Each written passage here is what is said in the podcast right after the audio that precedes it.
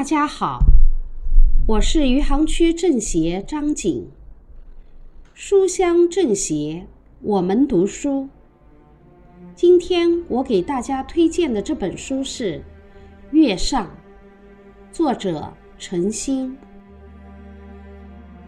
为大家推荐这本书的原因是，你以为这是神话，其实这是真实生活。下面我为大家分享一个片段：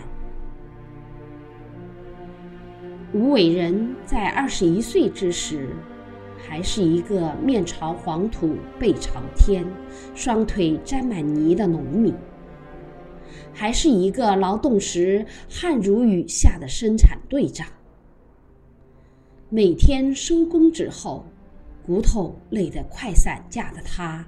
总爱用童年的嫦娥故事疗乏疗泪，让美丽且飘逸的神话传说令自己放松，以便在第二天星光阑珊时再奔向瘠薄的土地，继续挥汗如雨至诚的付出。而此前，美国、苏联。在月球的探索，正如华山论剑、短兵相接、激战犹酣。当两个科技大国斗得天昏地暗、乾坤倒转，最后胜负难分之时，中国的探月事业，却如正在牛耕锄种的无伟人未来的科技事业一样，还是一张白纸。起点很重要，起点也不重要。中国人妇孺皆知的龟兔赛跑，便能回答这个起点为什么既重要也不重要的问题。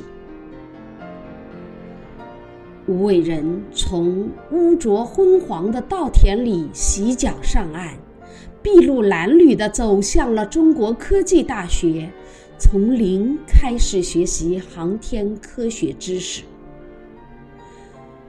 中国探月工程也在春风渐吹的过程中渐渐萌芽。